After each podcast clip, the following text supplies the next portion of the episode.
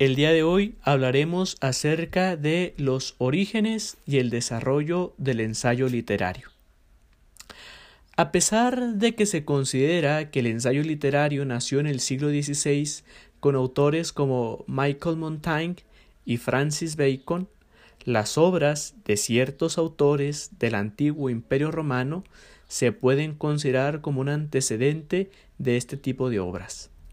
Autores como Lucio Séneca, Plutarco y Marco Aurelio son ejemplos de autores latinos, de autores romanos, cuyos escritos tienen grandes similitudes con las características del ensayo literario. El ensayo, como lo conocemos actualmente, apareció alrededor del año de 1580 de la mano de los filósofos Montaigne y Bacon. Montaigne, de nacionalidad francesa, escribió una serie de textos donde expuso de manera exhaustiva reflexiones sobre algunos de los temas más importantes de su época, y se encargó de guiar al lector por medio de su estilo retórico y elegante, a pesar de que, a diferencia de sus contemporáneos, no pretendía educar ni convencer. Es decir, este autor lo único que quería era exponer su punto de vista, su perspectiva de dichos fenómenos. Una de las características más importantes de su obra fue que la convirtió en un texto personal, en lugar de utilizar un tono frío y académico, lo que le confirió un lugar único entre los estudiosos de la época. Es decir, el filósofo Montaigne va a darle un tónica, una tónica muy personal a sus textos.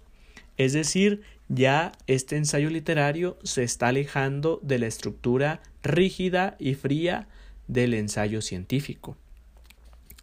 Por otra parte, el filósofo inglés Francis Bacon, conocido sobre todo por sus aportaciones científicas, introdujo en su propia nación el género ensayístico a través de su texto llamado Ensayos sobre Moral y Política en el año de 1597, donde habla de diversos temas éticos y religiosos, como la verdad, la ira, la envidia, el amor, entre otros.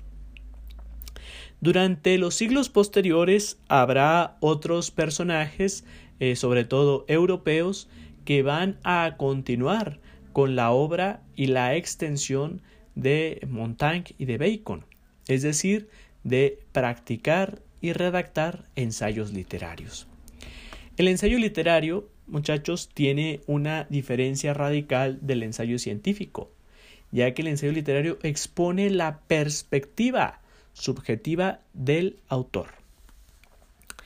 El ensayo, el ensayo literario como género, de la literatura alcanzó uno de sus puntos más altos gracias a los escritores de América Latina. De la misma forma que sus pares europeos, el romanticismo fue una gran influencia para estos escritores, quienes además añadieron sus posturas políticas y sociales a sus escritos literarios, de modo que una marcada ideología liberal en la mayoría de ellos. Muchos de los autores latinoamericanos y en sus ensayos hacían críticas hacia los sistemas de gobierno en los cuales vivían. Algunos autores que ejemplifican esta síntesis entre política y literatura fueron Juan Montalvo, en el año más o menos de 1832 al año de 1889, reconocido como ensayista ya que su obra titulado Siete Tratados es un compendio de erudición que aborda diversos temas filosóficos como la ética y la epistemología. Al cuestionarse el deber ser del hombre, es decir, el deber ser de las acciones humanas, y donde además trata la idea de la libertad en América, en América Latina. Tesis influenciada por los ideales de Simón Bolívar. Ustedes saben, Simón Bolívar es el libertador de los países, de algunos de los países de América Latina, como lo son Colombia, Ecuador, eh, Venezuela, y también colaboró en la liberación de el Perú. También eh, se influenciaron por el pensamiento del emperador Julio César y del guerrillero y gobernante Napoleón. Los lectores se ven fácilmente cautivados por este tipo de textos, por los ensayos literarios, gracias a que incluyen alegorías o eh, ejemplos de la vida diaria y anécdotas de los autores que suavizan las duras lecciones filosóficas. Otra figura importante para los ensayistas modernos y contemporáneos fue José Enrique Rodó, pues en su ensayo titulado Ariel en el año de 1900 fue una fuerte influencia para los escritores de años posteriores, hasta el punto que incluso existió una corriente inspirada en su trabajo.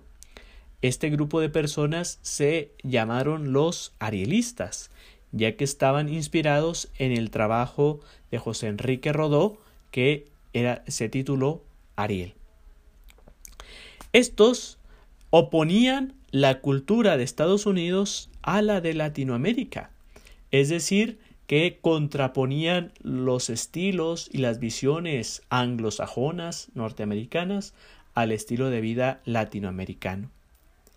Y encontramos en este movimiento arielista cuatro puntos importantes.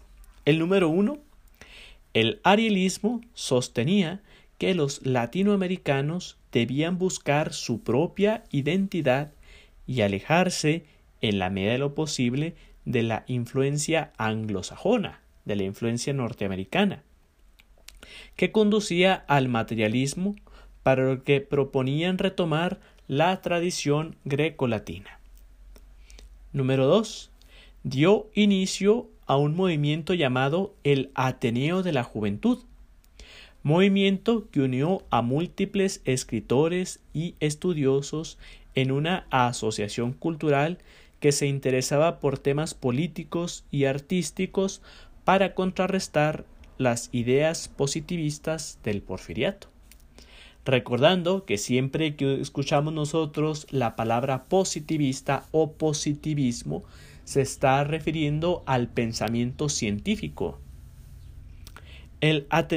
como número 3, el Ateneo de la Juventud tenía como consigna romper con el rígido paradigma del cientificismo que había sostenido la generación precedente y perseguía nuevos fines, como son crear a través de una visión universalista y retomar el estudio de, las, de los clásicos, es decir, de los autores romanos y griegos, o aceptar nuevos métodos críticos, así como los filosóficos.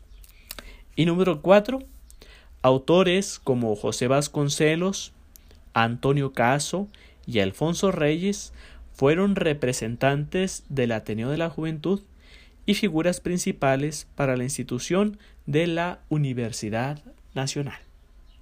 Pues bueno, hasta aquí ha llegado nuestro podcast acerca de orígenes del ensayo literario. Espero que sea de su utilidad. Eh, junto con este podcast adjuntaré eh, los nombres de los autores eh, principales, ya que al ser de nacionalidades distintas, la escritura de sus nombres pues es compleja. En el encabezado de este podcast estarán sus nombres completos. Nos vemos pronto.